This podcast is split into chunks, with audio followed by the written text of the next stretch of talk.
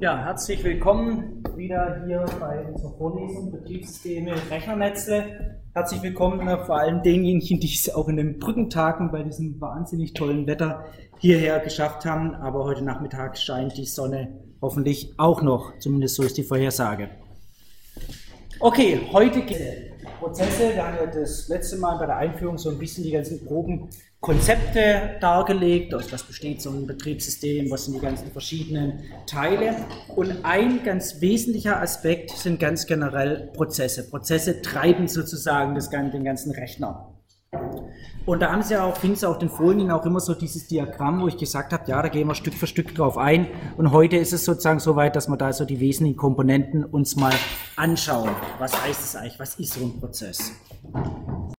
Okay, also, wie gesagt, nach der Einführung heute Prozesse und dann in den nächsten vier Kapiteln dann weitere Bestandteile.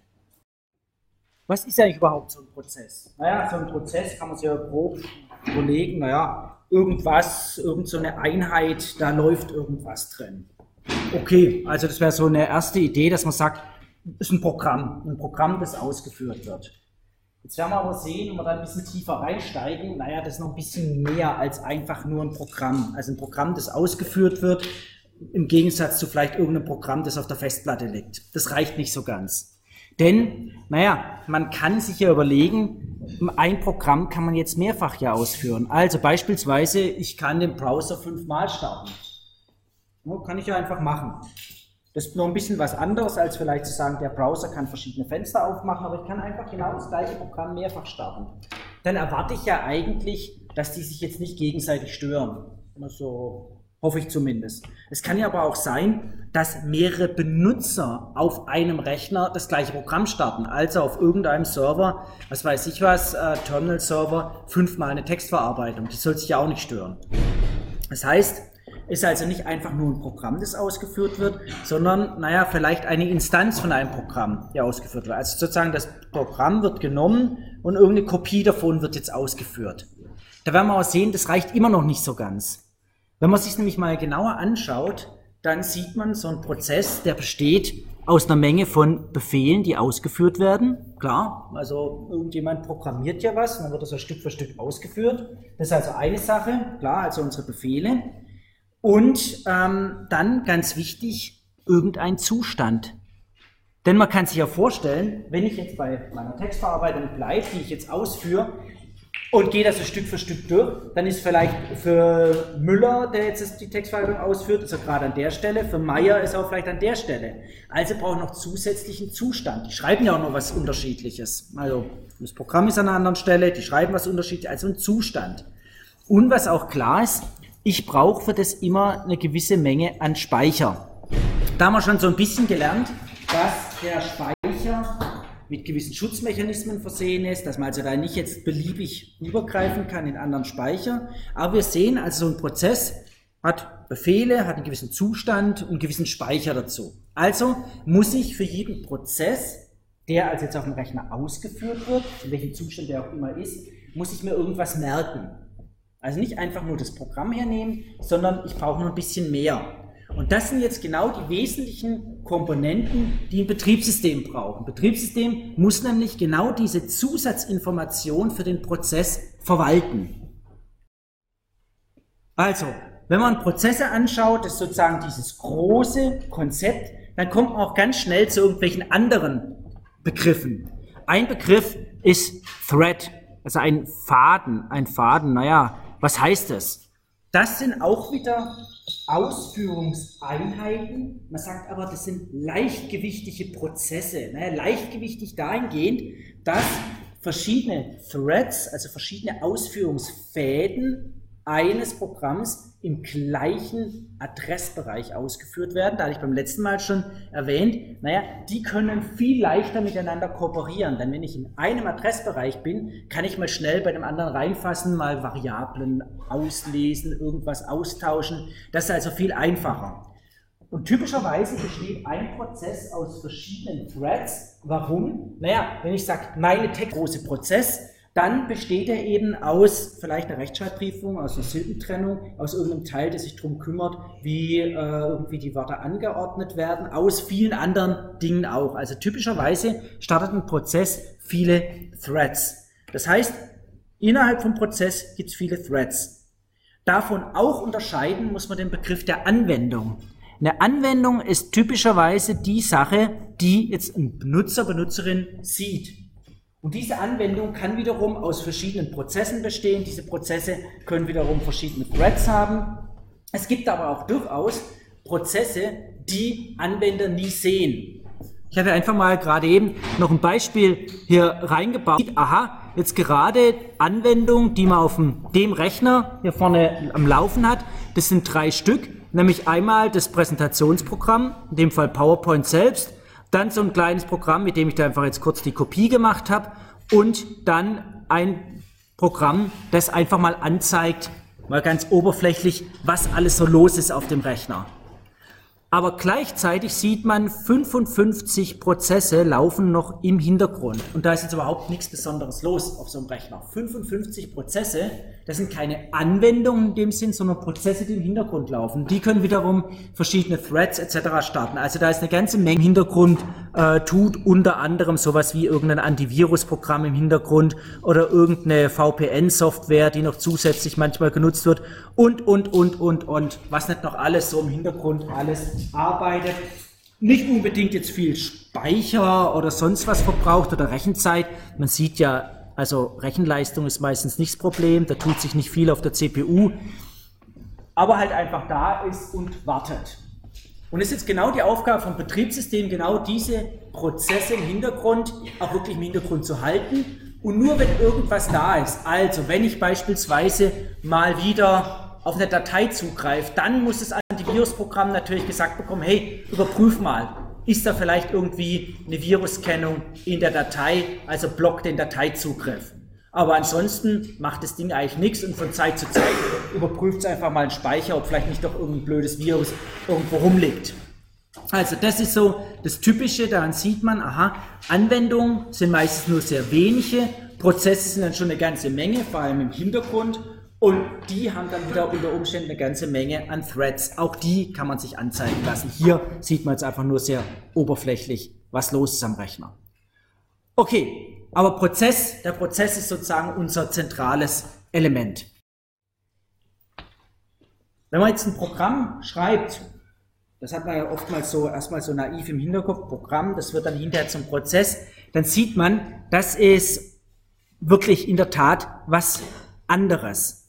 Ganz generell kann man sagen, ein Programm ist erstmal sozusagen Programm ist was Passives.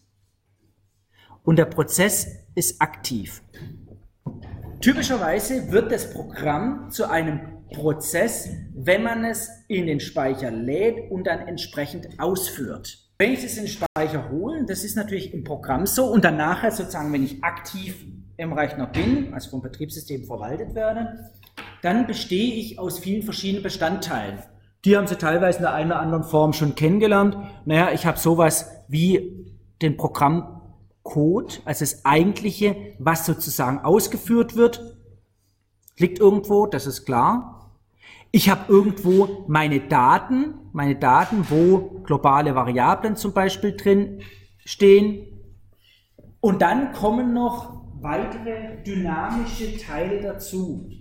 Also, Heap, Stack, gibt verschiedene Begriffe, die verschiedene Arten von dynamischen, also dynamisch benutzten Datenstrukturen kennzeichnen. Also, wenn Sie im Laufe der Zeit irgendwie dynamisch einen Baum aufbauen, das kann man machen, irgendwie dynamische Datenstruktur, irgend so ein Baum, dann brauchen Sie natürlich mehr an Speicher und das alles gehört natürlich jetzt zu diesem Prozess dazu, ist in gewissen, gewissen Schutzmechanismen.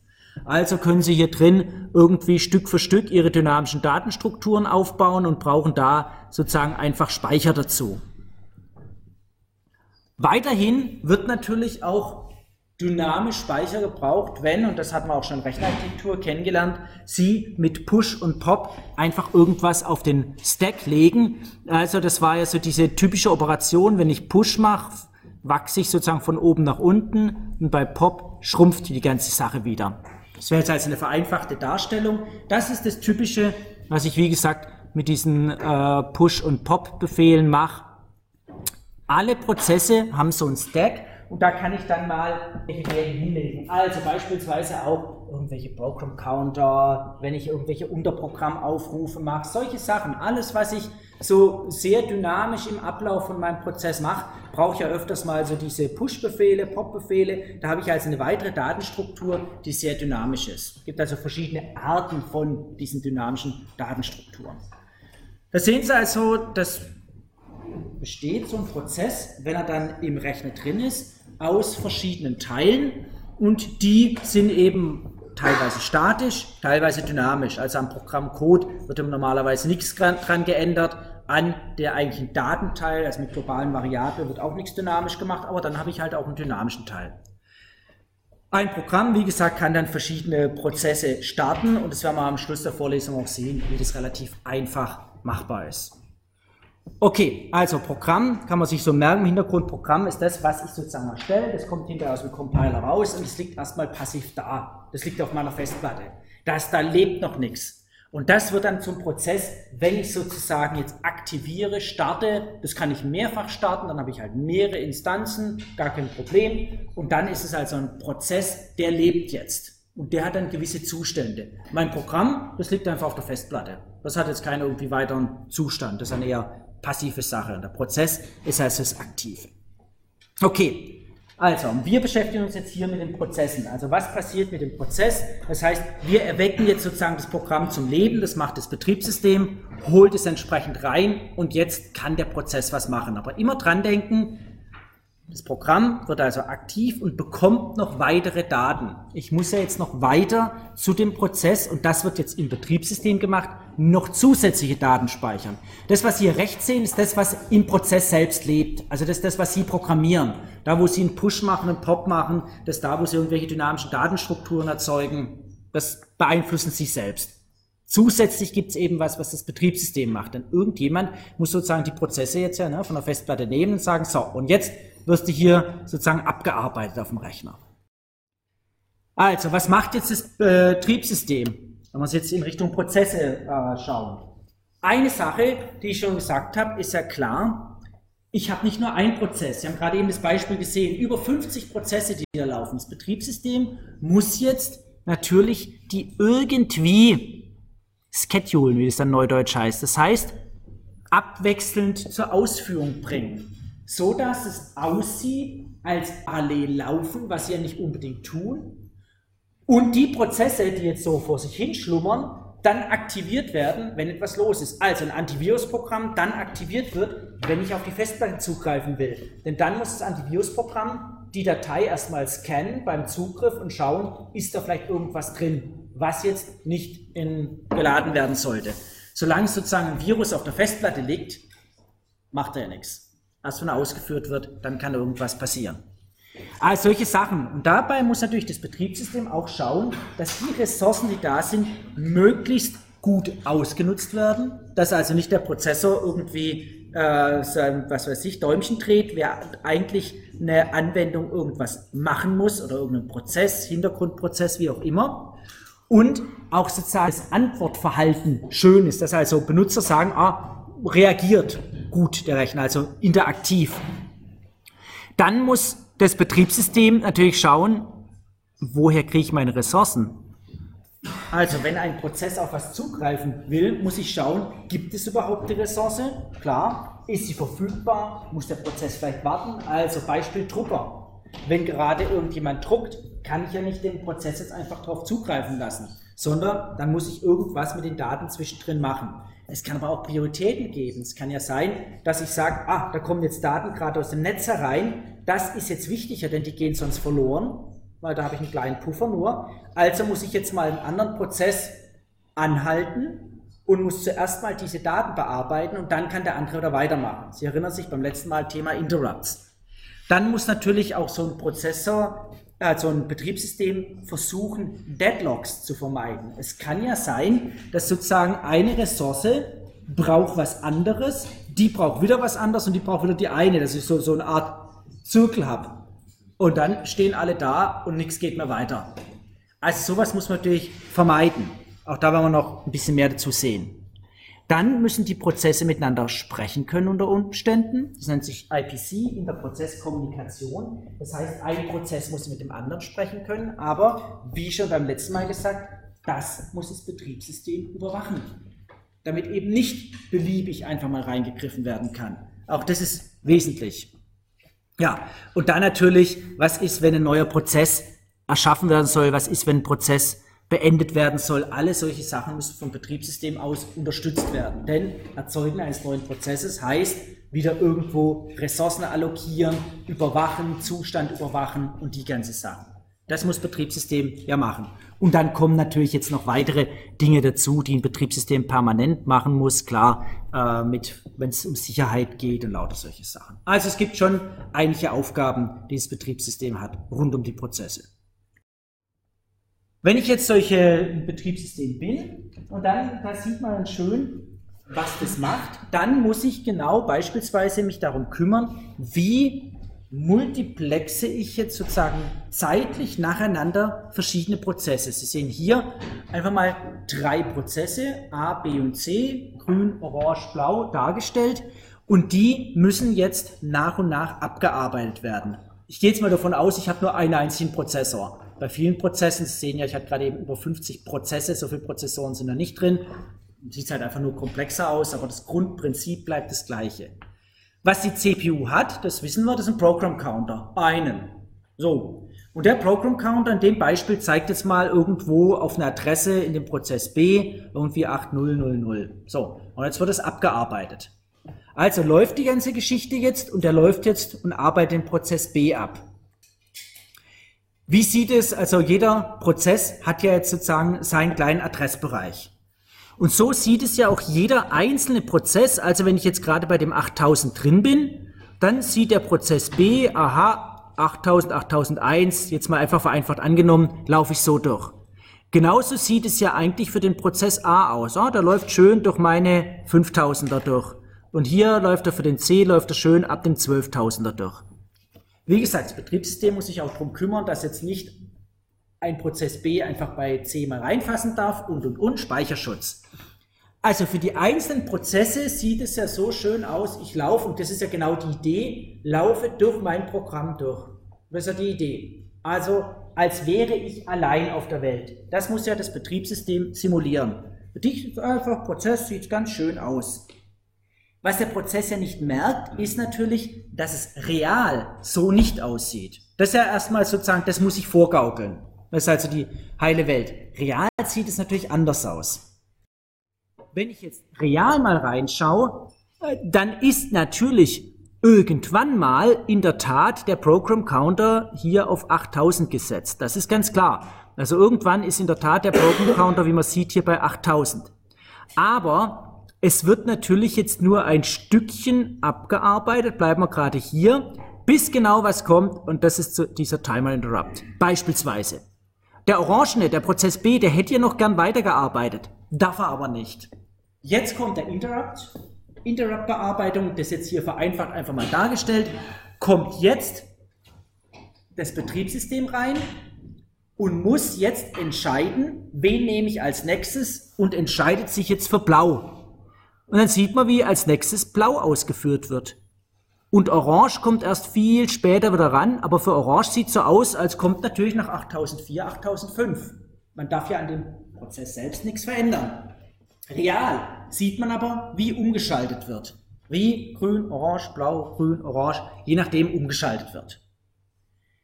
Der Scheduler, Dispatcher steht hier, das heißt derjenige, der sagt, und jetzt der Prozess, jetzt der Prozess, aber darüber geordnet Scheduler, also ein System, das sagt, nach welchen Kriterien kommt jetzt welcher Prozess dran. Da werden wir noch ein paar Kriterien kennenlernen. Wir haben jetzt zum Thema Scheduling ein eigenes Kapitel, denn da gibt es durchaus große Unterschiede, auch zwischen den Betriebssystemen. Je nachdem, je nach Anwendung, bin ich eher für einen Server oder bin ich eher für einen Desktop? Bin ich eher für eine Industriesteuerungsanlage oder eher für dies oder jenes? Also wenn Sie ein Serverbetriebssystem bei sich auf dem Desktop laufen haben, dann geht das. Ich kann ein Serverbetriebssystem natürlich auch auf dem Notebook laufen lassen, vom Prinzip. Aber Sie werden nicht so sehr glücklich. Umgekehrt, wenn Sie Desktop-Betriebssystem einfach auf dem Serverbereich nehmen, ist auch nicht so gut. Also ein, das normale, was weiß ich, äh, Windows 10 für irgendwie ein Tablet ist nicht so toll als Server. Aber ein für Server optimiertes Linux auf dem Desktop ist auch nicht so toll. Da gehen viele Sachen nicht so, wird intern entsprechend, man kann das anpassen, zum Beispiel das Antwortverhalten ist ein anderes. Okay, so musste also das Betriebssystem hier jetzt einfach mal so angedeutet durch dieses Timer Interrupt, das ist also wirklich Hardware, die sagt und jetzt immer wieder reinhaut, damit ein Prozess beendet wird. Dann kommt das Betriebssystem rein und dann kommt der andere Prozess. Ähm, jo. Nachfrage, bitte nochmal. Der Program Counter zeigt einfach nur die Adresse des Befehls, der derzeit abgearbeitet wird. Also der Program Counter, sozusagen gehen wir mal irgendeine Stelle. Hier an der Stelle würde der Program Counter auf die 8004 zeigen. Dann käme der Interrupt und der Interrupt würde beinhalten, dass diese 8004 sozusagen auf den Stack gerettet werden, also mit einem Push. Hätte ich diese 8004 auf einem Stack, die würde ich mir also merken, aha, so weit bin ich gekommen. Wo wir das merken, werden wir gleich sehen. Und dann würde der Program Counter neu geladen mit, in dem Fall 100. Und diese 100, die würden dann sagen, okay, jetzt geht's in diesen Dispatcher rein. Und dann wird er abarbeiten und wird dann entscheiden, mit was geht's dann weiter. Dann wird's weitergehen und irgendwann am Ende vom Dispatcher würde er sagen, und jetzt programmiere ich den Program Counter neu mit 12.000. Der Program Counter sagt nichts anderes als, an welcher Adresse in meinem Speicher befindet sich besser mit der Abarbeitung. Ja. Wird einfach immer nur umprogrammiert. Und was bestimmt, wann die Interrupts einsetzen? Und die Interrupts, wer das bestimmt, das ist typischerweise Hardware. Also da gibt es einen eigenen, sozusagen, Stückchen Silizium, ein Timer auf dem Prozessor. Und den kann man natürlich programmieren aber jetzt sagen wir mal zum Beispiel, der schlägt alle 10 Millisekunden zu. Oder alle 100 Millisekunden. Alle 100 Millisekunden hätte ich weniger Overhead. Ne? Wird ja seltener unterbrochen. Dafür bin ich nicht so responsiv. Also es antwortet nicht so schön. Es ist nicht so flüssig. Alle 10 Millisekunden frage ich also öfters nach, ist irgendwas. Zusätzlich gibt es natürlich noch Interrupts von externen Geräten. Das haben wir ja kennengelernt. Ne? Haben wir ja kennengelernt, Interrupt kommt von außen rein, die Maus zappelt und unterbricht. Aber wenn ich feiner granular multiplexen will zwischen Anwendungen, muss ich öfters unterbrechen. Wenn ich das ein bisschen grob granularer mache, seltener unterbrechen. Da gibt es Unterschiede. Aber das ist im Endeffekt Hardware. Denn äh, es kann ja keine Software parallel laufen. Es läuft ja gerade eine Anwendung. Das geht ja nicht. Also brauche ich eine Hardware, die das Unterbrechen macht. Okay, also sieht man schon, wie das so kunterbunter Flickenteppich im Laufe der Zeit wird, je nachdem. Timer Interrupts, andere Interrupts und die unterbrechen dann wirklich. So, was macht jetzt der arme Prozess? Es geht ja heute eigentlich um Prozess. Na, wir hatten das schon mal so was ganz Einfaches. Naja, ein Prozess, was wird der wohl machen? Na, entweder läuft er oder läuft er nicht. Okay, das wäre so die einfachste Variante. Also ein Prozess wird irgendwann sozusagen holt das Betriebssystem den Prozess von unserer Festplatte oder SSD und dann fängt er an und ist erstmal im Zustand, der läuft nicht. Und irgendwann sagt dann der Scheduler nach deren Regeln, Dispatch, zack, lauf mal los. Und dann läuft der, running. Und dann gibt es eben zwei Varianten, das wäre so die einfache Sache. Entweder er ist fertig, prima, Exit, Programm abgearbeitet. Oder typischerweise kommt hier ein Interrupt rein. Das kann eben genau dieser Timer sein, das kann ein anderes Peripheriegerät sein, das kann auch dieser Prozess selbst auslösen. Das haben wir beim letzten Mal gesehen. Man kann wirklich int und dann irgendwas und dann kann was ausgelöst werden. Und dann läuft er halt nicht. Das wäre sozusagen jetzt ein ganz einfaches Ding. Wir werden gleich sehen, wir kommen mit dem ganz einfachen nur begrenzt weit. Also das wäre jetzt so die ganz einfache Sache. Wie kann man das jetzt umsetzen? Weil ich habe ja nicht nur ein Prozess, ich habe ja viele. Aber bleiben wir bei dem einfachen Modell. Laufen, nicht. Also, was muss das Betriebssystem machen? Das Betriebssystem wird alle Prozesse, die ich starten will, einfach mal in der Warteschlange auflisten. Also nichts anderes als, Sie warten am Supermarkt an der Kasse und da stehen jetzt alle Prozesse. Alle Kunden stehen halt hintereinander und da ist jemand an der Kasse und der arbeitet nacheinander einfach die Kunden ab. Und jetzt ist halt so, dass man jetzt nicht wie in der Kasse ne, alle Sachen einscannt und dann kassiert, sondern dass man vielleicht in dem Fall sagen würde, ich arbeite nur 10 Millisekunden für den einen Kunden, dann kommt der Interrupt und dann muss der Kunde sich wieder anstellen hinten. Und dann arbeite ich ein Weilchen für den nächsten und muss sich wieder hinten anstellen. Genau das macht das Betriebssystem. Das heißt, jeder Prozess darf mal 10 Millisekunden, 100 Millisekunden, je nachdem, darf also mal eine gewisse Zeit arbeiten und dann kommt, muss er wieder hinten anstehen. Und nichts anderes macht einfach mein Betriebssystem, unterstützt, wie Sie gelernt haben, durch die Hardware. So, jetzt stehen die also alle in der Schlange. Sie können sich vorstellen, wenn Sie 1000 aktive Prozesse haben, also die wirklich was zu tun haben, dann kriegt halt jeder nur ein Tausendstel oder sogar noch ein bisschen weniger, weil wir haben ja Overhead der Rechenleistung ab. Ja, angenommen, die hätten alle gleich viel zu tun. Haben sie halt nur zwei, drei Prozesse, kriegen sie halt nur die Hälfte, Drittel entsprechend ab, können also mehr machen. ist ja relativ einsichtig. Das wäre jetzt so das ganz einfache Modell, also eine Warteschlange und da wird einfach einsortiert und ja, first come, first serve. Da wird jeder jetzt erstmal sagen, naja, das ist ja relativ fair, ne? First come, first serve. Das ist so, oder FIFO, ne? First in, first out, das ist ja dieses Prinzip. Da werden wir sehen, dass dieses Prinzip nett ist, aber was machen sie, wenn jemand am Supermarkt ganz eilig hat und nur eine kleine Sache in der Hand hat? Ne, ich lasse vor. Es gibt also Prioritäten. Und das werden wir ja auch sehen. Es gibt ja manche Prozesse, die sind einfach wichtiger. Denken Sie dran, der kleine Prozess, der eine Netzwerkkarte abholt, der ist ja wichtiger als, was weiß ich, ich tippe irgendeinen Text so schnell können Sie gar nicht tippen im Vergleich zu dem, wie der Rechner rechnet. Also da ist der Prozess ja überhaupt nicht beschäftigt, wenn Sie einen Text tippen. Das ist ja so langsam im Vergleich zu allem anderen. Das wäre jetzt ja erstmal so FIFO. Schön, aber reicht halt nicht. Trotzdem bleiben wir dabei und die Frage ist, was muss ich jetzt wissen als Betriebssystem, um diese einfache Sache zu machen? Also eine schöne Warteschlange. Also welche Daten brauche ich jetzt dazu? Und das sieht man man braucht zu jedem Prozess noch eine ganze Menge an Daten. Das ist jetzt eine Sache, die programmieren Sie jetzt nicht selbst. Sie kümmern sich um Ihre Daten, Ihr Programm, statische, dynamische Daten. Sie machen Push und Pop, die ganze Sache. Aber das Betriebssystem braucht jetzt noch eine zusätzliche Datenstruktur, eine zusätzliche Datenstruktur, und zwar pro Prozess. Also bei meinem Beispiel gerade eben mit über 50 Prozesse habe ich über 50 Mal so eine Datenstruktur. Für jeden Prozess muss ich einige Dinge verwalten. Das Wichtige ist natürlich hier grün dargestellt. Ganz oben ist erstmal, wer ist es eigentlich? Also eine Kennung vom Prozess, eine ID.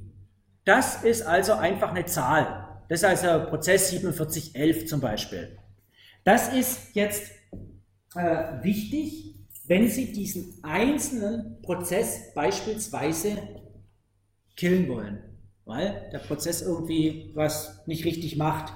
Oder wenn Sie ihn identifizieren wollen, oder wenn Sie was mit dem Prozess sprechen wollen, Sie müssen ja irgendwie identifizieren können.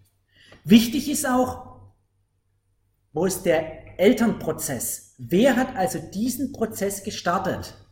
Denn manchmal ist es auch so, man will also wissen, okay, ich beende mich als Prozess und schicke dann irgendein Ergebnis an den Elternprozess zurück.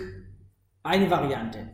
Oder ich möchte so einen ganzen Baum von Prozessen rauswerfen. Gibt ja viele Möglichkeiten, warum man das wissen muss, wie, wer hat den erzeugt. Ganz am Anfang startet, das werden wir noch sehen, startet der Rechner und da wird ein Prozess, die Nummer eins sozusagen aus sich selbst heraus erzeugt und von dem aus können dann erstmal andere gestartet werden und dann können Sie durch Programmierung weitere starten. Und dann ist natürlich noch wichtig, User, wem gehört der? Ein Betriebssystem, dann hat der Prozess ja ganz andere Rechte als Meier oder Müller. Hat er eben nicht die Rechte, dann hat er eben nur die Rechte von Meier oder Müller, aber nicht beliebige andere. Also ein Prozess, den Meier startet, der kann jetzt nicht auf einmal Administratorrechte haben. Das geht nicht. Da haben wir kennengelernt, auf solche privilegierten Dinge kann ich nur über eine klare Schnittstelle zugreifen. Das waren unsere Syscalls. Und genau diese Aufrufe in den Kern rein. Aber Müller kann nicht einfach irgendwas machen. Insbesondere nicht bei Meier drauf zugreifen und solche Sachen. Betriebssystem kann sowas. Also, ich muss erstmal den Prozess identifizieren. Dann als nächstes CPU State. Naja, der Prozess, der denkt ja, er ist allein auf weiter Flur. Aber wie wir gerade schon kennengelernt haben, der wird ja zum Beispiel nach 100 Millisekunden Interrupt rausgeworfen. Ja, aber wenn der Prozess rausgeworfen wird und irgendwann wieder zurückkommt, muss ich ja den Originalzustand wiederherstellen. Ist ja klar. Also das heißt, alle Register und alles muss ich ja wieder mit den Werten belegen, die sie hatten, als der Prozess unerwarteterweise vom Prozessor runtergeflogen ist. Das weiß ja der Prozess nicht. Sie programmieren das ja gar nicht. Also Sie können ja gar nicht aktiv sagen, oh, und jetzt rette ich mal meine Register, denn Sie wissen ja gar nicht, wann der Interrupt zuschlägt. Das heißt, irgendwann, zack, werden sie ausgeräumt vom Prozessor, aber das Betriebssystem muss natürlich alle Register retten, das ist klar. Und zusätzlich natürlich noch so Sachen wie Program Counter, also wie weit bin ich gekommen in meinem äh, Programm, Prozessor Statuswort, also wie waren Flags, Zero Flag, Overflow und was auch immer. Stack Pointer, denn der verwaltet ja so ein Stack, ne, da hat er vielleicht irgendwas hingepusht, gepoppt, wie auch immer. Das muss er alles wieder retten. Das sind also typische Register, die ich retten muss. Auch die werden in den PCB, den Process Control Block, mit reingeschrieben. Sie sehen also die Datenstruktur, die das Betriebssystem da verwaltet, ist schon ein bisschen mehr. Also muss ja alles retten. Und das kostet Zeit. Das ist genau die Zeit, wenn man immer davon spricht, naja, so ein Prozesswechsel kostet so und so viel, das ist die Zeit. Ne? Da geht sie genau drauf, bei nämlich Kopieren dieser Daten, beim Auslesen von diesen ganzen zusätzlichen Daten. Und dann brauche ich noch weitere Steuerinformationen, hier unten in diesem orange-gelb dargestellt. Das heißt also, in welchem Zustand ist denn der Prozess? Da werden wir gleich noch ein paar kennenlernen. Gerade eben haben wir nur kennengelernt, running, not running. Da werden wir gleich noch ein paar mehr kennenlernen. Priorität, wie wichtig ist der? Es gibt halt niederpriore Prozesse, Hintergrundprozesse, die nur so ab und zu mal laufen. Also das Typische ist die Indexerstellung. Die Indexerstellung, wenn Sie im Betriebssystem irgendwas suchen, dass dann ja relativ schnell Dateitexte äh, in Dokumenten und solche Sachen gefunden werden, geht ja, weil ja im Hintergrund ein Index erstellt wird. Also eine große Datenbank erstellt wird über alle ihre Textinhalte, Programmdateinamen, was auch immer, so dass sie dann einfach suchen können, ich habe doch mal das und das geschrieben, wie hießen die Datei so oder so und zack haben sie gefunden. Solche Sachen sind Hintergrundprozesse. Die werden mit niedriger Priorität nur dann laufen lassen, wenn sonst nichts los ist. Und 99% der Zeit ist auf Ihrem Rechner gar nichts los. Also im Normalfall. Also wie jetzt der Laptop hier vorne steht, ist ja nichts los. Also das bisschen irgendwas anzeigen, das ist nicht viel. Also das heißt, da kann der Rechner viele andere Dinge machen. Prioritäten. Oder hier steht erwartetes Ereignis. Ja, es kann ja genau sein, dass Sie eine Textverarbeitung sind und sagen, jo, jetzt blinkt mein Cursor, tippt er jetzt noch was? Dann sagt sich das Betriebssystem, okay, ich lege dich mal beiseite, ich weiß jetzt aber anhand dieser Information, du wartest darauf, dass ein Buchstabe getippt wird. Wenn was getippt wird, dann weiß ich, ah, der wartet drauf. Hier, bei dir geht es jetzt wieder weiter. Und noch viele weitere Dinge. Also Sie können ja einfach mal schauen, wie viel Speicher hat mein Prozess bisher belegt, wie viel CPU-Zeit hat er bisher gebraucht, läuft da irgendwas schief. Können Sie einfach mal schauen, so über die Zeit, können Sie ganze Historien ja nachfragen im Betriebssystem, wie sieht's aus. Dann, wo sind die ganzen Daten im Speicher drin? Wo sind vielleicht geöffnete Dateien, Sockets, wann Sie noch näher kennenlernen? Also das heißt, Daten geöffnet. Alle solche Dinge. Warum brauche ich das? Naja, wenn jetzt eben Daten übers Netzwerk reinkommen und Sie sind ein Serverprozess, sind vielleicht ein Webserver, dann sind Sie ein Prozess, der nichts anderes macht, als zu warten, bis irgendwann, das werden Sie noch kennenlernen, TCP SYN-Paket reinkommt. Also ein Paket, das sagt, ich möchte mit dir eine Verbindung aufbauen. Betriebssystem sieht, oh, da kommt was an. Und tatsächlich, da habe ich ja jemand, der wartet genau auf sowas. Also bringe ich die zusammen, wecke ich den auf und dann kann es losgehen. Das sind die ganzen Dinge, die muss das Betriebssystem verwalten. Pro Prozess. Na, da kommt schon ein bisschen was zusammen, ist ja klar. Also Process Control Block ist die lebenswichtige Information. Wenn da irgendwas schief geht, ist der Prozess weg nicht mehr sinnvoll benutzbar. Also ohne diese PCB und die Information, die das Betriebssystem hält, klappt es nicht. Das ist natürlich genau das nur so als Randbemerkung, eine der Varianten, wie man mit bestimmten Angriffsszenarien einen Server flachlegen kann. Ich erzeuge ganz viele Prozesse, die auf irgendwas warten. Dann irgendwann ist der Speicher vom Server einfach weg, weil so ein PCB braucht Speicher. Und ich habe eine maximale Anzahl an Prozessen, die ich überhaupt nur handeln kann. Und je nachdem, wie das halt dann realisiert ist, gibt es verschiedene Implementierungsmethoden. Ja, ist der Server einfach dicht. Das hat nichts mit der Rechenleistung zu tun, sondern einfach nur, er kann es nicht mehr verwalten. So viel Strukturen stehen praktisch sozusagen nicht mehr zur Verfügung. Es gibt also eine Obergrenze an Prozessen, die ein Betriebssystem verwalten kann. Wie es eine Obergrenze an Speicher pro Prozess gibt und lauter solche Sachen. Also wenn man das eben weiß, kann man es gezielt angreifen, wenn es keine Schutzmechanismen dagegen gibt. Also PCB ist die wesentliche Struktur überhaupt im Betriebssystem. Ja, also was steht da beispielsweise drin? Jetzt mal vereinfacht, da sehen Sie so nacheinander genau die Sache, Priorität, Program Counter etc. etc. Recht lange Sache, also jetzt nichts Überraschendes. Das müssen Sie jederzeit dann aktualisieren, je nachdem, was eben mit dem Prozess los ist, ob was wartet, ob er aufgeweckt wird, in welchem Zustand er ist. Über diesen State, da werden wir uns dann noch ein bisschen näher jetzt mal die Sache anschauen, welche Zustände kann so ein Prozess alles. So, jetzt haben wir über den Prozess erstmal so ganz generell gesprochen und jetzt wollen wir einen Prozess erschaffen. Warum? Warum überhaupt? Naja, also eine typische Sache ist, Sie loggen sich irgendwo ein. Der Rechner ist ja nicht vorher tot oder sowas, sondern der wartet halt und dann loggen Sie sich ein.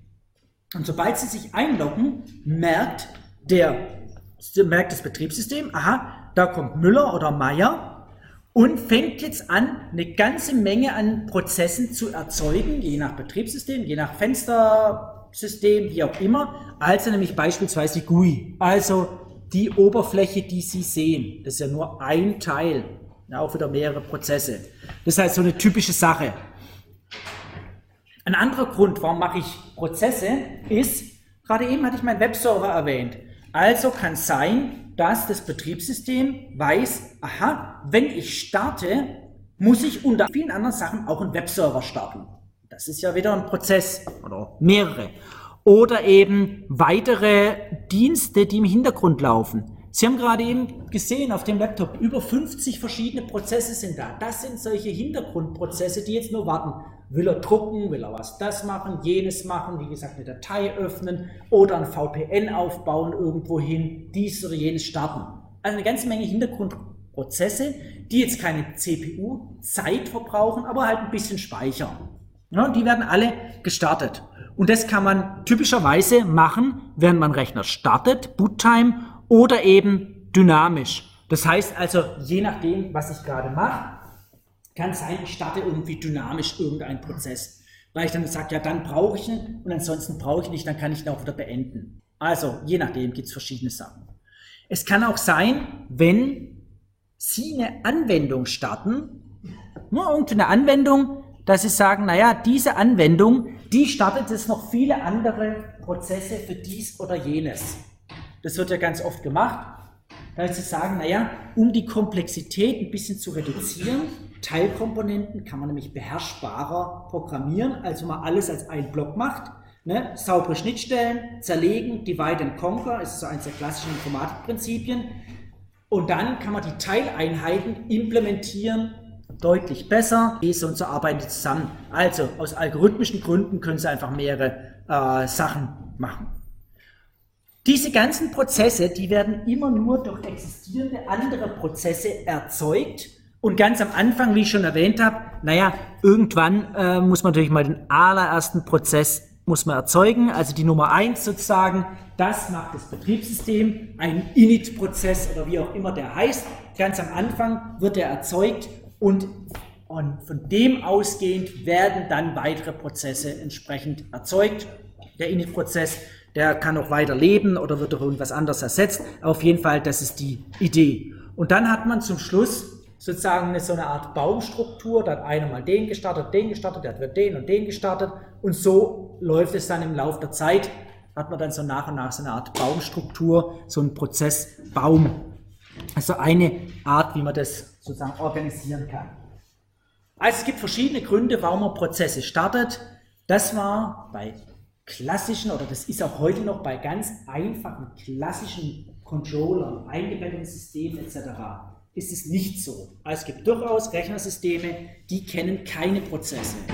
Weil es ja schon ein gewisser Mehraufwand ist. Und den macht man natürlich nur, wenn es sinnvoll ist. Und sinnvoll ist es bei Mehrbenutzerbetrieb, wenn Sie also sehr viele unterschiedliche Aufgaben machen. Wenn Sie einfach nur eine Heizung steuern, dann ist es nicht ganz so notwendig. Trotzdem, das ist sozusagen der Trend derzeit auch bei eingebetteten Systemen, selbst die allereinfachste Steuerung, selbst die Lichtschalter bekommen heute, weil es halt geht und einfach ist, einen Webserver noch mit dabei, weil ist ja ganz prima, kann ich ja über das Internet mal anfragen, wie es meinem Lichtschalter geht oder meiner Kamera oder wem auch immer. Ja, ist ein größerer Komfort, aber logischerweise ein ganz schöner zusätzlicher Aufwand. Ist halt nicht so dramatisch, Speicher ist nicht teuer, Rechenzeit haben wir, das ist alles kein Problem. Das Problem ist eher, wir handeln uns damit natürlich Einfallstore für irgendwelche andere Dinge ein. Also, wenn Sie gar keine Prozesse kennen und nur das ausführen, was einprogrammiert ist, gibt es keine Angriffsmöglichkeit für irgendein Virus, Trojaner oder sonst was. Was soll der machen? Also der, der wird ja nie geladen. Das geht ja gar nicht. Aber wie man gesehen hat, selbst die allersimpelsten Steuerungen sind auf einmal angreifbar, weil, ach, da gibt es ja so ganz toll, da gibt es irgendwelche Software, die macht Verbindungen auf und ups, haben wir sowas wie Heartbleed auf einmal auf irgendeiner Steuersystem drauf. Ist ein Problem. Also von daher muss man immer wissen, ja, größere Flexibilität, größere Mächtigkeit, aber wir haben unter Umständen natürlich auch mehr Probleme. Das ist klar. Okay, jetzt kennen wir also ein paar Gründe, warum wir Prozesse brauchen. Und alle größeren Systeme kennen natürlich Prozesse. Logischerweise wollen wir die auch mal wieder irgendwann beenden. Wir, wir kümmern uns gleich um die Lebenszeit zwischendrin, aber wenn wir sie erzeugt haben, dann wollen wir es auch beenden. Das Beste ist einfach, wenn der Prozess sagt so und tschüss, mir reicht's. Also das ist das Einfachste. Der Prozess hat seine Arbeit getan und beendet sich selbst. Das ist so ne, Aufgabe erledigt und dann war's das. Das ist deswegen sinnvoll, weil dann der Prozess selbst bestimmen kann, habe ich alle Dateien noch rausgeschrieben, bin ich sozusagen in einem sauberen Zustand und kann mich dann beenden. Und das merken Sie ja selbst, wenn Sie regulär Prozesse beenden, also einfach sagen Close, dann dauert das manchmal noch ein Weichen, wird manchmal noch was geschrieben, hier und das, und es dauert dann mal, manchmal noch 10 Sekunden oder 5 Sekunden oder wie auch immer. Danach ist aber der Zustand sauber. Natürlich können Sie auch einfach sagen, so, also, Betriebssystem beendeten Prozess. Das kann man machen. Aber dann kann es zum Beispiel passieren, das kann ja wichtig sein, sagen, oh, bevor jetzt was Schlimmeres passiert, dann kann es Ihnen aber passieren, dass Dateien korrupt sind, dass irgendwas nicht richtig rausgeschrieben ist, etc., etc. Also das Schönste ist immer, Programm beendet sich, also Prozess beendet sich selbst. Es kann natürlich auch sein, dass sozusagen ein Elternteil sagt, jetzt reicht's mit dem Kind und es einfach beendet. Also das können Parent Processes können sagen, okay, ich habe hier jetzt 15 Kinder sozusagen erzeugt und 10 davon beende ich jetzt. Ja, das hört sich alles sehr martialisch an, der Befehl heißt ja auch Kill und so weiter, aber okay, das ist also alles nicht so wild. Und äh, von daher kann man das. Oder es gibt natürlich andere Prozesse, die entsprechend die Rechte dazu haben. Also das Klassische, schon ganz, ach, sicherlich vor 20 Jahren, äh, gab es die allerersten äh, X-Windows, Windows-gesteuerte Oberflächen auf irgendwelchen Sun Solaris Maschinen und da konnte man sagen, jetzt töte ich einen bestimmten Prozess und dann wurde der Mauszeiger sozusagen zu so einer Art Totenkopf-Symbol, da konnte man irgendwo draufklicken und das abschießen. Geht aber nur, weil dann eben dieser Prozess die Rechte hat, irgendwas abzuschießen. Und das Betriebssystem hat natürlich alle Rechte. Ist ja klar. Also beispielsweise wenn der Prozess anfängt, Daten auszuführen oder sowas. Oder wenn der Prozess anfängt, in Bef also Befehle ausführen zu wollen, die er gar nicht darf. Oder in Speicher reinzugreifen, wo er nicht darf. Oder, oder, oder. Doch Null äh, und dividieren, da kann es ein paar Dinge geben. Da kann dann das Betriebssystem sagen, so, reicht, Prozess wird abgeschossen. Ist immer noch besser, als einen Prozess weitermachen zu lassen. Das wäre und ist eigentlich auch die richtige Reaktion, wenn zum Beispiel ein Prozess befallen ist durch ein Virus und der versucht jetzt auf irgendwelche privilegierten Dinge zuzugreifen. Das geht im Normalfall nicht. Also gäbe es keine, konditional, keine Lücken im System, dann hätte kein Virus überhaupt eine Chance. Wie denn auch? Wie, wie soll ein Anwendungsprozess, wenn alles sauber programmiert ist, auch je die Chance haben, mal sozusagen privilegierte Befehle auszuführen. Und das ist ja immer so, dass eines der Ziele von Viren ist natürlich irgendwie in Betriebsart zu kommen, wo es privilegiert ist, Administratorrechte hat. Weil dann kann man natürlich sehr viel kaputt machen. Und genau diesen, praktisch diesen Weg kann man eigentlich nur machen, weil alle Betriebssysteme, die ein bisschen komplexer sind, Lücken haben. Größere wie kleinere. Also Sie würden hier jetzt wahrscheinlich kein Betriebssystem irgendwie finden, wo Sie sagen, nee, also da garantiert nicht. Also schauen Sie einfach mal, was es inzwischen an wunderbaren äh, Exploits und Sachen gibt, gerade im Handybereich Android bei, weiß nicht, 85% Marktanteil ist natürlich das Opfer Nummer eins. Das ist ganz klar. Äh, und das richtet sich, es hat eigentlich weniger damit zu tun, dass die Betriebssystemleute fähiger, unfähiger sind, sondern es richtet sich nach dem Marktanteil. Also wer, wer soll denn Windows Mobile angreifen bei 2% Marktanteil? Da können sie nicht so viel abgreifen wie bei Android oder bei iPhones, etc. iOS. Und so sieht es im Desktop-Bereich aus, weil halt Windows da die große ne, Marktanteil hat, wird das eher angegriffen, aber glauben Sie nicht, dass deswegen Apple sicherer ist oder wie auch immer. Also wenn man da einschlägt, in die Literatur reinschaut, merkt man, da schenkt sich keiner allzu viel was. Also, Fehler werden Sie da immer drin haben, egal so rum oder so rum. Und ähm, da das so ist, werden wir auch immer mit diesen Problemen zu kämpfen haben. Leider. Also ja, es gibt Betriebssystemansätze, auch Betriebssystemkerne, die die meisten dieser Probleme vermeiden, bei denen man auch noch keinen der Fehler gefunden hat, aber es sind halt nicht so verbreitet. Also da gibt es ja verschiedene Sachen, L4 und was da alles Sachen gibt. Okay, also, da gibt ein paar äh, Gründe, warum wirklich hart gesagt wird, jetzt ist Schluss. Es gibt so ein paar Dinge, die der Prozess selber abfangen kann. Also es gibt manche Dinge, wo der Prozess sagen kann, äh, das ist jetzt kein Grund, mich abzuschießen. Also man könnte zum Beispiel die Division durch Null durchaus abfangen und sagen, okay, dann mache ich irgendwas.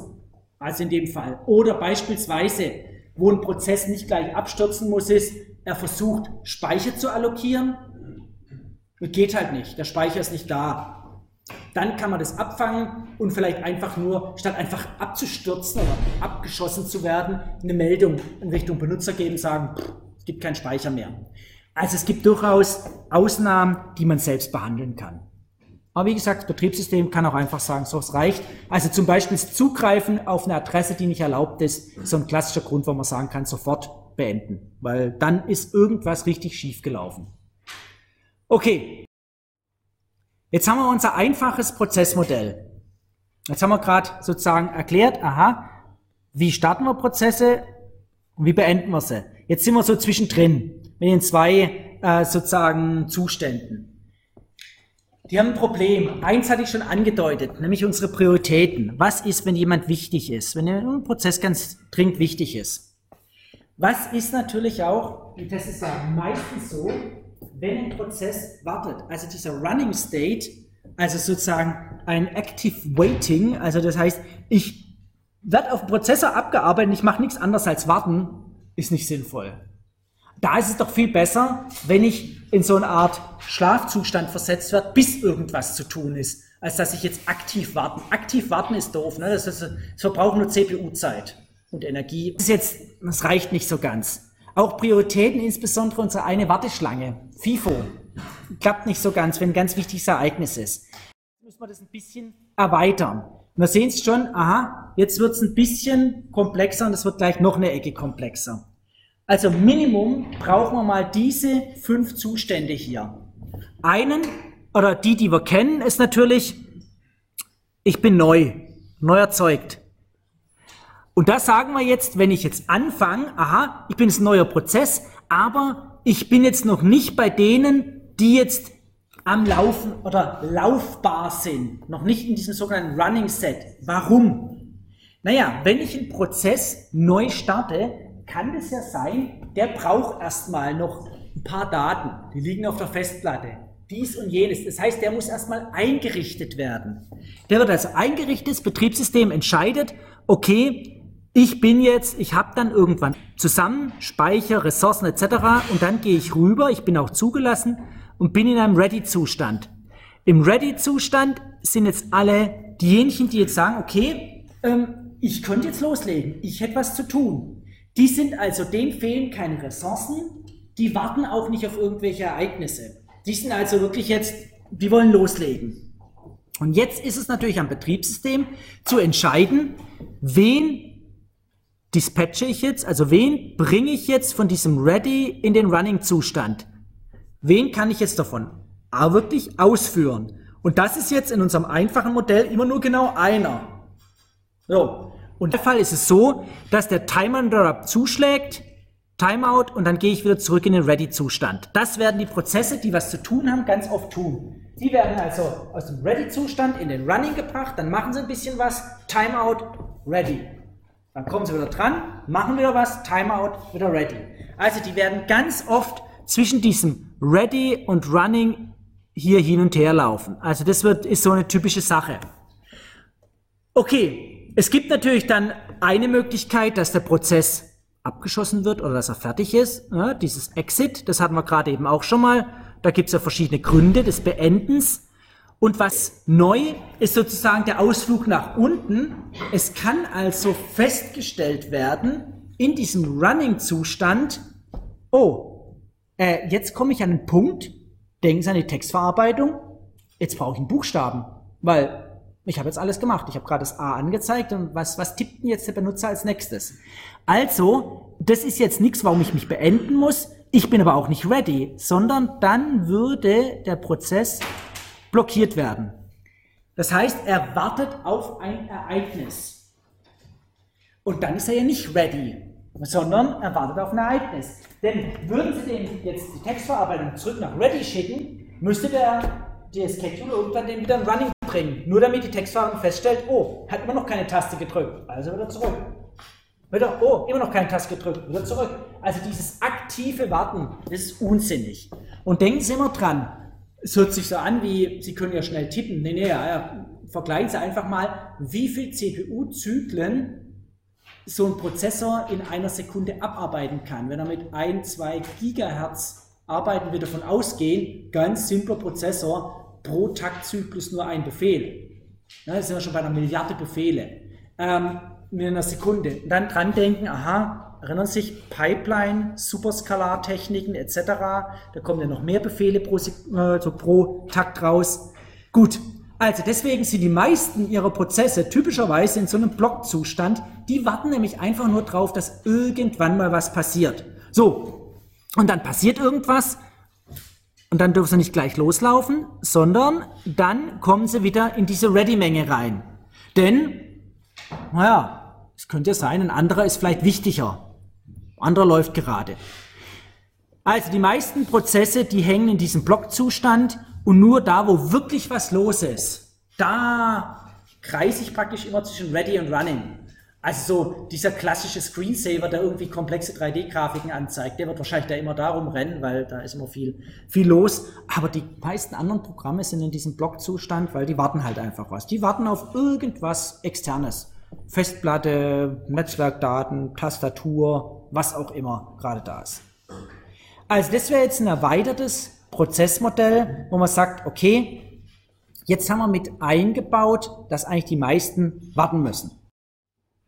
Wie sieht es dann aus? Naja, wenn man jetzt so drei Prozesse mal anschaut, dann würde jetzt in unserem Beispiel ganz am Anfang, wir laufen hier so durch die Zeit durch, läuft zum Beispiel der Prozess A und dann kommt irgendein Interrupt und dann wird der Dispatcher drangenommen, dann kommt zum Beispiel der Prozess B der läuft und jetzt kommt eben nicht dieser Timer Interrupt, sondern an einer gewissen Stelle stellt also mein Prozess fest, okay, und jetzt warte ich auf irgendwas, irgendein Ereignis. Und dann würde der geblockt vom Betriebssystem, geht also hier wieder rüber an Dispatcher, Betriebssystem sagt, der ist jetzt geblockt, ja, und dann nimmt er halt den anderen dran. Und dann geht's wieder ins Betriebssystem und den B nimmt er jetzt gar nicht, weil der ist immer noch geblockt. Geht wieder ins Betriebssystem, geht an den anderen ran, bis der andere irgendwann mal nicht mehr geblockt ist. Und dann würde er den anderen eben auch dran nehmen. Aber solange der geblockt ist, warum soll er den dran nehmen? Das ist ja nicht besonders sinnvoll. Also, das ist so das typische Wechselspiel und dran denken, die meisten hängen da in diesem geblockten Zustand rum und das Betriebssystem muss eigentlich im Wesentlichen gucken, welche Ereignisse sind gerade passiert und wen kann ich dann entblocken, also sozusagen in diesen Ready-Zustand wieder reinbringen. Ja immer das Wesentliche.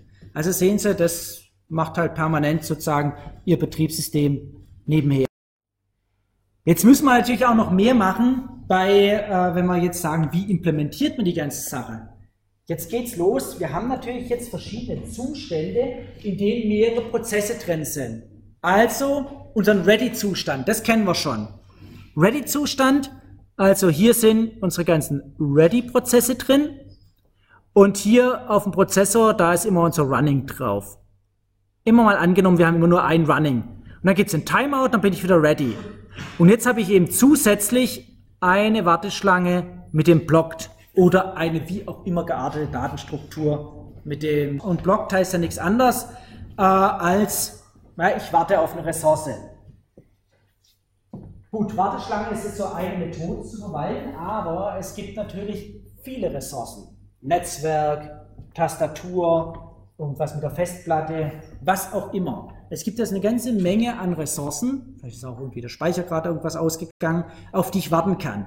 Also es heißt, zwei Warteschlangen fürs Betriebssystem, das reicht nicht ganz. Also die, die ready sind und die, die blocked sind, das reicht nicht so ganz, sondern man muss auch das Bild so ein bisschen erweitern, nämlich, und das kommt schon näher an die Realität dran, dass man sagt, okay, ich habe meine Warteschlange für die, die bereit sind, und dann habe ich eine ganze Menge von Event Queues, also ereignisbasierte Warteschlangen. Die einen warten das, was im Netz reinkommt, die nächsten warten das, was von der Tastatur reinkommt. Das können ja viele sein. Also dieses Warten auf Tastatureingabe, das können ja viele sein. Stellen Sie sich vor, Sie haben mehrere Fenster offen, da warten ja viele drauf, dass Sie mit der Maus oder Tastatur, ist jetzt egal, und wenn was gemacht wird, muss natürlich das Betriebssystem dann auch mal entscheiden, für wen war das jetzt gerade und dann kann man entsprechend sagen, okay, das war jetzt äh, fürs, für dieses oder für jenes äh, Prozess. Also Sie können sich vorstellen, der Realität ist es noch ein bisschen komplexer, aber das sieht, schon, das sieht man schon, aha, wenn man das ein bisschen genauer betrachtet, brauchen wir auf einmal noch mehr und mehr Datenstrukturen im Betriebssystem. Das ist also entsprechend die Prozesse dann verwaltet. Das ist jetzt also eine äh, effizient, klar, ich warte auf die verschiedenen Ereignisse. Fairness, ähm, man muss natürlich mal diesen Events dann auch immer dran denken, vielleicht dann irgendwelche Prioritäten und, und, und. Das macht es dann noch ein bisschen komplexer. Aber das wäre jetzt so eine Variante, wie man jetzt einfach darauf eingehen kann, dass es verschiedene Ressourcen gibt. Okay.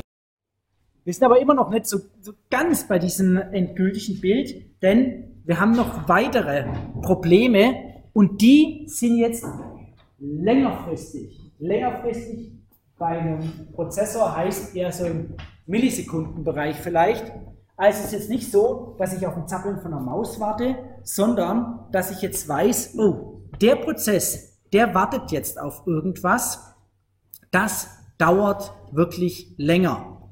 Also beispielsweise das Swapping. Das heißt also Auslagern von Teilen meines Speichers auf den Hintergrundspeicher oder einlagern.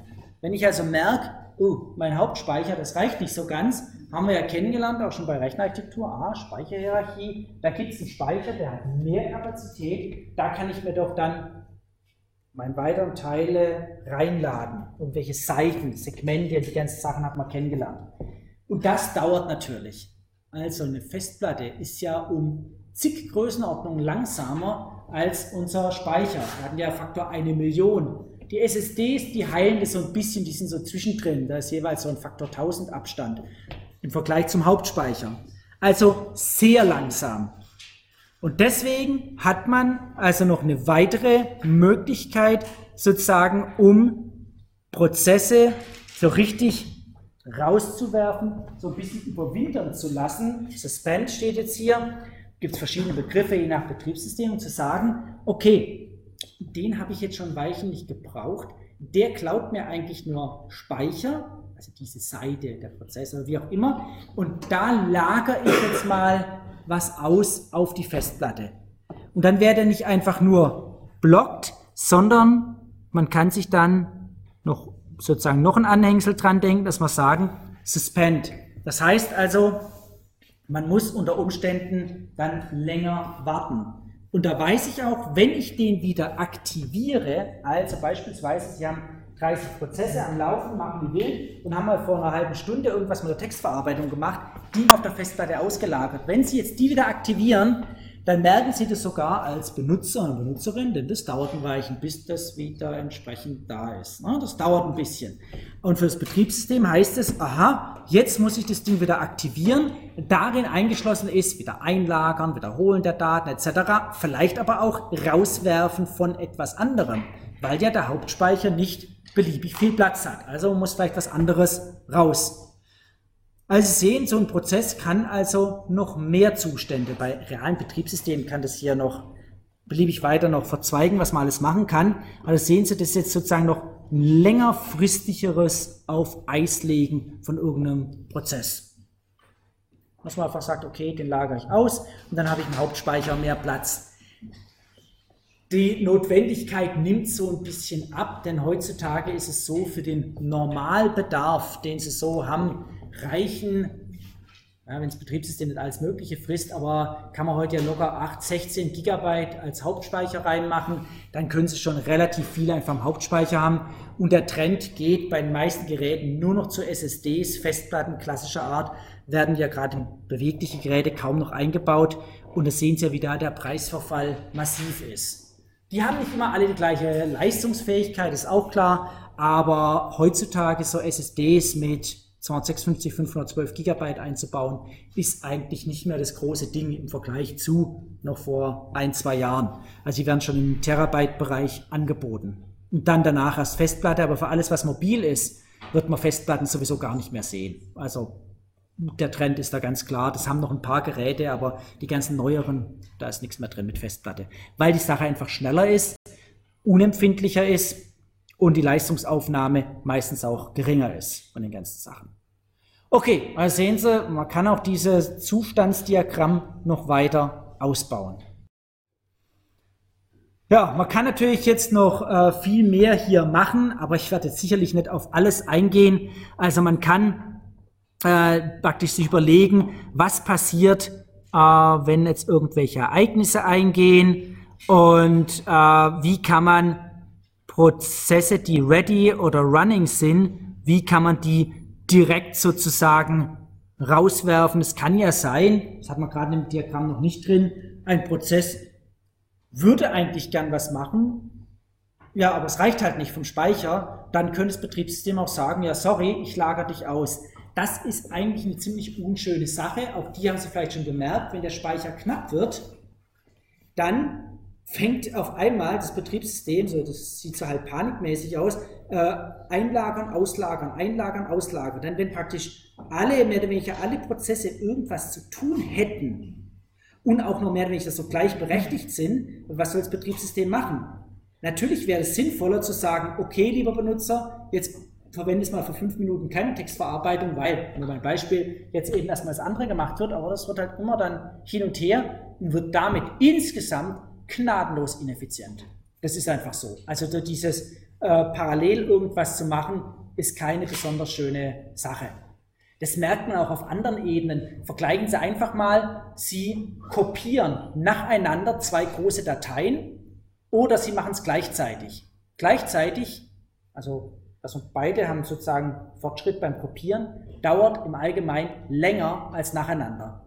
Je nachdem, wie es halt implementiert ist. Also solche Sachen, insbesondere, machen Sie mal, hat jetzt damit nichts direkt zu tun, das bei SD-Karten, die können deutlich effizienter und weiß, okay, jetzt kommt das eine, dann kommt das andere, als wenn man so ganz viele Sachen hintereinander macht.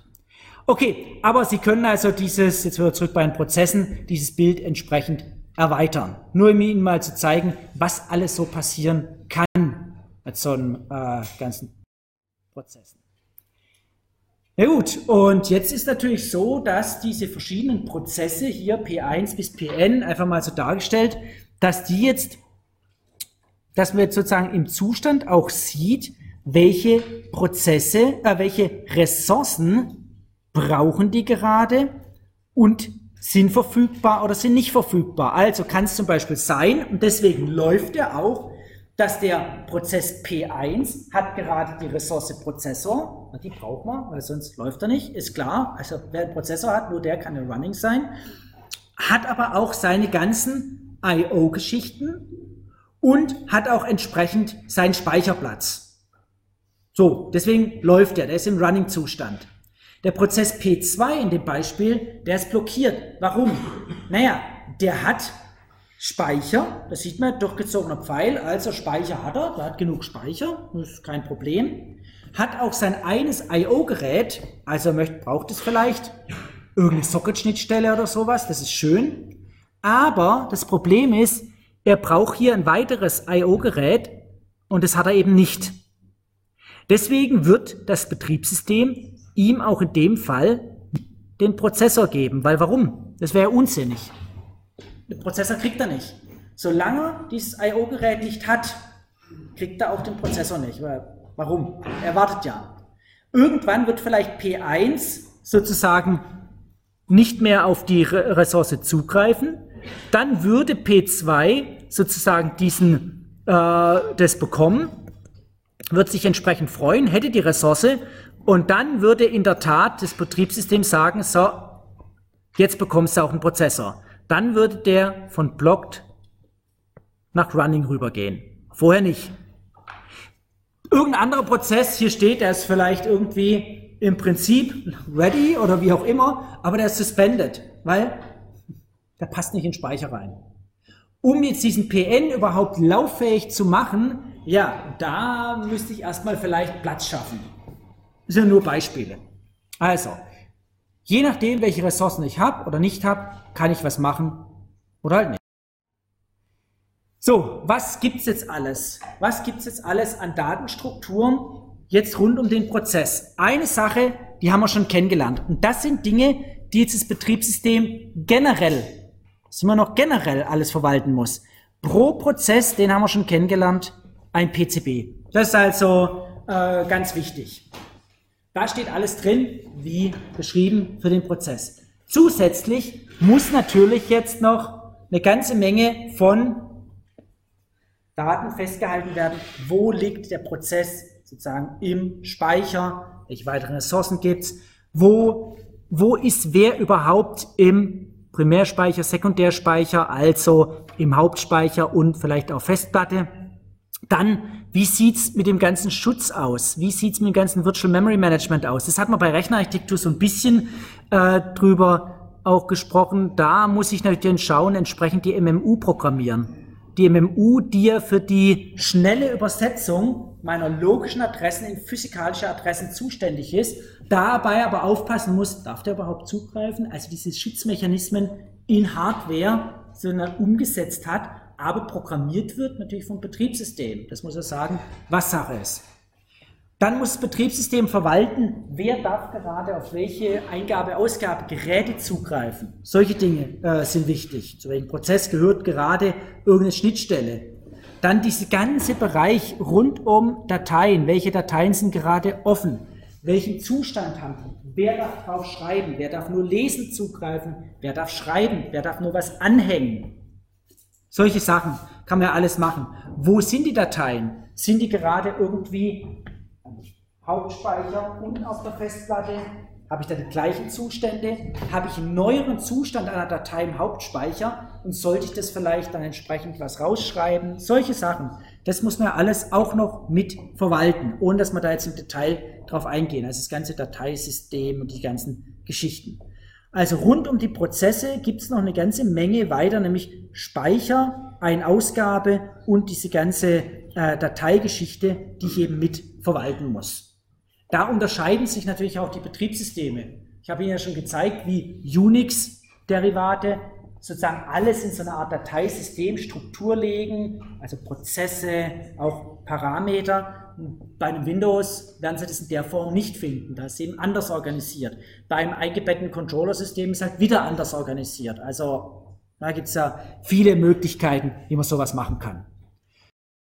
Okay, und dann entsprechend und bei den Bildern, also soll Ihnen immer nur zur Verdeutlichung äh, dienen, also deswegen nicht erschrecken. Dann muss man das natürlich entsprechend alles implementieren. Und hier ist nun mal so ein Teil draus. Und da sehen Sie, das, was Sie über Datenstrukturen lernen, haben Sie wunderschön auch in dem Betriebssystem drin. Da brauchen Sie alles. Dieses ganze dynamische Erzeugen, Bäume, dies und jenes brauchen Sie. Und es muss noch effizient sein. Wir haben hier nur kurz über, ja, Memory Tables, IO, File, nur ganz kurz gesagt, die gibt's auch. Wir haben ein bisschen näher uns angeschaut, na, wie sieht's denn aus bei Prozessen? Das müssen Sie pro Prozess verwalten. Und wenn man das jetzt sich näher anschaut, haben wir hier drin die PCB ein bisschen genauer angeschaut. Natürlich gibt's da eben dann auch noch weitere Bereiche, wo eben Adressbereiche sind, Programme, die Daten. Sie haben verschiedene Stack-Bereiche und dann Dinge, über die wir gar nicht gesprochen haben. Es gibt natürlich auch bestimmte Bereiche des Speichers, die sind vielleicht shared. Das heißt, man kann sich auch Speicherbereiche teilen. Wenn man also weiß, was man tut, kann man sich Bereiche teilen und kann dann entsprechend, können verschiedene auf bestimmte Dinge zugreifen, verschiedene Prozesse auf dann doch gewisse Speicherbereiche zugreifen. Wenn man weiß wie, dann äh, kann man also auch geteilte Objekte, geteilte Speicherbereiche machen. Das ist also manchmal sinnvoll, wenn man sagt, da liegt irgendwie ein ausführbarer Code. Den brauchen aber ganz viele. Warum soll man den x-mal hinschreiben? Schreibt man nur einmal hin. Solange es bei ausführbarem Code bleibt und da keiner reinschreibt, passiert ja nichts Schlimmes. Wenn da einer aber was verändert, dumme Sache. Okay, also sehen Sie, man kann das also schon ganz schön entsprechend ausweiten, die ganze Geschichte. Okay. Wie implementiert man das jetzt? Auch hier nur mal Unterschiede, wie man das, wo, wo implementiert man was. Man kann jetzt also äh, sagen, okay, man kann entsprechend den Kern und die Prozesse sozusagen so gestalten, dass man sagt, äh, wir haben Prozesse, der Kern selbst ist also kein äh, Prozess, sondern man kann da direkt, also Programmcode kann da direkt drauf zugreifen. Wir haben das mal bei der vorletzten äh, Vorlesung habe ich Ihnen da so Varianten gezeigt, wie mal, klassische alte Betriebssysteme mit solchen Sachen umgegangen sind, die entsprechend einfach reingefasst haben, ähm, dass es entsprechend unsicher ist und, und, und. Finden Sie in der Literatur mehr Hinweise dazu, wie man sowas auch machen kann, ist aber jetzt nicht die Variante, die die heutigen Betriebssysteme machen. Wir haben typischerweise, typischerweise eine Variante, wie sie hier dargestellt ist. Wir haben im Prinzip die unsere Betriebs-, also unsere Prozesse und wir haben gewisse Funktionen, die zur Verfügung gestellt werden, also bestimmte Funktionen vom Betriebssystem. Und wir haben natürlich unten im Kern, und das haben wir eigentlich das Wesentliche, was im Kern drin ist, eine Funktion, die den Prozess und das Sprechen mit denen geht über bestimmte Betriebssystemfunktionen, die wir noch sehen werden. Also es gibt bestimmte Funktionen, die Sie als Prozess aufrufen können und dann macht das Betriebssystem was für Sie. Also das ist so äh, eine Variante und dann werden sozusagen der Benutzerprozess, der kann Systemaufrufe ausführen vom Betriebssystem und wird dann, also Prozess sozusagen, der hat ja normale Rechte nur als Prozess, ruft es auf und für diesen, also praktisch, wenn er das aufgerufen hat, dieser Teil, den er aufgerufen hat, der wird dann mit höheren Rechten entsprechend ausgeführt. Auch da werden wir noch Beispiele dann weiteren Teil der Vorlesung sehen. Und sozusagen, man wechselt die Privilegien von diesem äußeren Ring, das war bei uns in Ring 3, für diesen Moment, wo man innen drin was braucht, in diesen Ring 0. Und wenn man nur bestimmte Funktionen zur Verfügung stellt, dann ist es eine Variante, die einigermaßen sicher ist, wenn man da also, wenn die Funktionen sauber implementiert sind. Das hat immer noch gewisse Gefahren, also man kann da noch irgendwie, äh, ja, üble Sachen damit machen, aber es ist einigermaßen schnell. Man hebt sozusagen für die Ausführung von gewissen Code aus dem Betriebssystem Kern die Rechte von dem Prozess an, weil mein Prozess, meine Textverarbeitung muss jetzt halt irgendwas ausgeben. Was ausgeben ist ein Zugriff auf Geräte, hat höhere Rechte. Also löst der Prozess Textverarbeitung jetzt für diesen Zweck sozusagen etwas aus und führt ein Programm aus mit höheren Rechten. Das ist also eine Variante, was man machen kann. Man kann das bis zum Extremen, das war bei der vorletzten Veranstaltung, äh, habe ich das gesagt, es gibt so ganz extreme Variante, diese Mikrokerne, die jetzt sagen, nee, ich habe wirklich einen ganz minimal, nur ganz minimalen Code da unten, der nur den Wechsel zwischen irgendwelchen Prozessen macht und auch Betriebssystem besteht nur aus vielen Prozessen. Und jetzt muss einfach, wenn praktisch ein Prozess was will, muss er halt wie mit einem anderen Prozess mit diesem Betriebssystemprozess sprechen und bekommt entsprechend Antworten zurückgeliefert. Das ist eine sehr aufwendige Sache. Das ist sehr sicher, weil ich die Speicherbereiche sauber trennen kann, aber aufwendig, weil ich jedes Mal einen richtigen Prozesswechsel mache.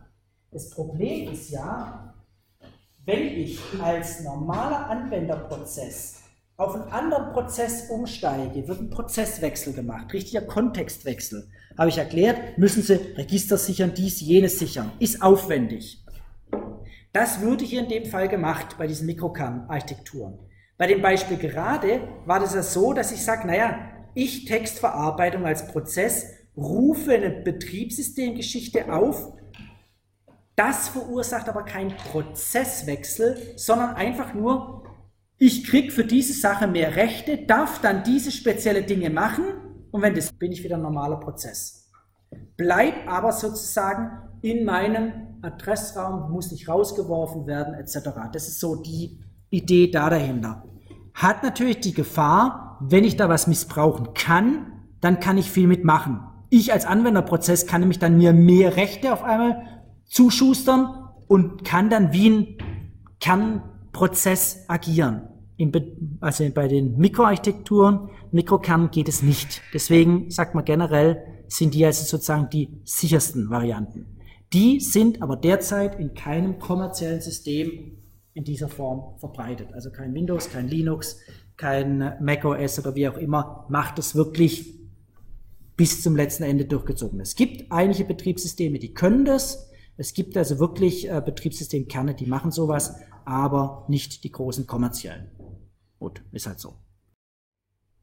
Bei Unix, das ist also genau die Variante, was ich gerade, die zweite Variante gerade gesagt habe. Das ist so, dass die Kernfunktion, also das sind also kritische, zum Beispiel eine Ausgabe, in dem Kontext vom Benutzerprozess ausgeführt werden.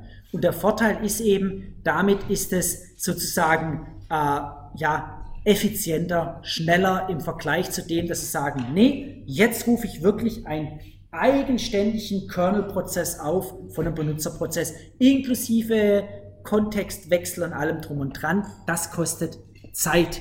Und solche Syscalls sind halt sehr häufig. Und das ist sozusagen die effizientere Variante, die aber nicht ganz so sicher ist. Das heißt also, die 100 Unix hat man nicht mehr Granulararchitektur, sondern einfach User Mode und Kernel Mode vorstellen können und bei wird Gerät einpassen. Die Mechanismen aber nur sauber. Aber so klassische, User-Prozesse, Systemprozesse laufen halt, die laufen halt im Kernel. Und man hat das Ganze im Betriebssystem, habe ich mehr erklärt, drei Beispiele, Ursachen, Probleme. sind ja dann von so irgendwann gemacht und niemand wir mal, ja. Halt, wenn wir dann Abschluss, dann haben wir uns ein Problem wird heute auch wieder aufgefangen, aber es kann wirklich saubere. Wenn man anschaut, wir auch dem Diagramm von dem Kapitel Nummer dann die Zustände äh, Data heißt also, wir erzeugen einen Prozessbefehl dafür, wird ein Prozess erzeugt, und wir haben genug, dann ist er genau im Ready-Zustand. Wenn ich sage, jetzt ist er dran, das macht man dann ist sozusagen ganz dran und dann ist er am Laufen. So ist typische. Äh, da praktisch läuft mein Benutzerprozess, wie bei zwei Kernel zwischendrin der am Laufen ist. Irgendwann kommt der zurück und Kernel benutzt. Und dann viele weitere, also Alter, Sleep und so weiter. Das heißt, das ja, Nachrichtendiagramm also noch ein paar mehr beispielsweise nachlesen, die genauer erklärt. Das Beispiel von dem, wie man so in Unix wenn nicht genug geschaltet werden, was machen wir überhaupt und und und. Okay, erzähle, so sieht es dann mal bei Unix. Und dann die Erklärung gleich dazu, was Ganze bekannt Prozess, den gibt es nicht mehr, den gesagt haben, äh, macht, das soll es nicht machen, dann hängt der Code, der ist nur mit noch was und kriegt dem Verwalter noch, da die, die Eltern direkt sammeln können. Ja, einfach viele Beispiele, ganz einfach mal anschauen und können das jetzt auch nachfolgen am Beispiel. werden wir immer ja, der Total bis Maler und dann eingehen, was wir mal hier sprechen. Mal so, zum Malen können wir nachschauen. Also, wo ist denn äh, Zuständen? Selber ein zu den ganzen Zuständen, Projekte, etc. Befehle, Weise dem Aufruf neuen erzeugen.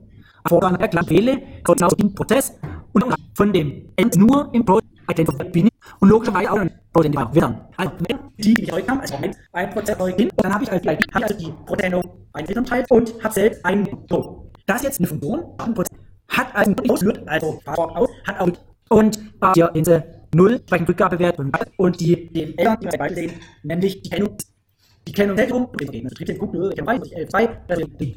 So, so gibt es noch eine ganze Befehle, mit denen dann äh, das warten können auf uns, mit denen sich entscheiden, äh, beenden und solche. Äh, wesentlich, das machen sie mit weißen Kindern. Hier, was ist, wenn sich ein Elternteil selber an Beginn einfach ein adoptiert Kinder. Wann Kind in der Luft, hat sich gesagt, und äh, das ist so, am Ende ist dann, und wenn Kinder hat, dann dann so, ein, ein Beispiel. Ähm, da wird beim Ernst schon gemacht, werden vielleicht ein bisschen die fünf Bogen, man denkt sich, ich gar nicht bei der Geschichte. Wesentliche, wesentliche ist hier, Fork. Wie man dahin liefert dieses Fork, macht aber auch was. Das ist sozusagen gehirnverbindend. Fork ist natürlich ein bestimmter Ablauf, wo hier ne, so ein bisschen gehen. Aber gleichzeitig macht was statt natürlich hier und da will ich jetzt genau klar und weiter. Wir haben sozusagen der Parent genau hier weiter behandelt jetzt hier weiterläuft. Und das ist jetzt sozusagen, dass man einfach nicht mehr nur ein, Prozess genau das aber gleich aussieht, weiterläuft. Und woran merkt man ein Prozess? Da kommt der ID, wie gerade geliefert, also eine Rückgabe, da würde sagen, okay, hallo, ich bin, und der bekommt ja die Erkennung Kindes. Also würde der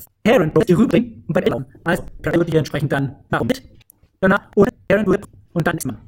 Die Sache, die ich mit zwei von denen habe, bei Stelle, gut, ich Kind, weil ich habe die Null irgendwas als Kind, macht dann, und der Vater oder Mutter würde hier bauen, würde ja warten, Prozess und wird dann, und wir haben hier noch im Wesentlichen die Helfmöglichkeit, Ball mit abhalten, als es nicht geklappt hat, jetzt so, wie gesagt, ich kann nicht weiter Prozess. Also vielleicht mal so, was bedeutet das nochmal? Ich der Einstieg in Parallele mir oder einmal nicht so schön dann da ist ein bisschen kompliziert. Alle selber nachvollziehen. Wir sagen zum Ende, Prozesse hier, ist hier einmal vorhanden, Kill 9, wieder zu machen. Einfach, der Prozessor sagt, okay, ich wurde bis Kill, so heißt Unit als, so heißt das die können sich natürlich irgendwelche Sachen anschauen. Ich habe mal von Windows gekriegt mit natürlich hier, äh, die meiste CPU lang und so weiter und so fort. Da nur halt auf Mac. Gut, jetzt haben Sie also mal sagen, Einstieg ab, heute überhaupt sollten Sie lernen, in einen rein. Aber welche Typstände so Grundstandwechsel sind, das Stand, bei dem alles rund und machen muss und dann insbesondere viele andere mit CPU, mit was überhaupt. Hier geht es darum, man kann einfach programmieren, so einfach mal Prozesse und Prozenten und parallel mal schauen, sehen zu. Tatsächlich sehen, wir sind nebenher so CA,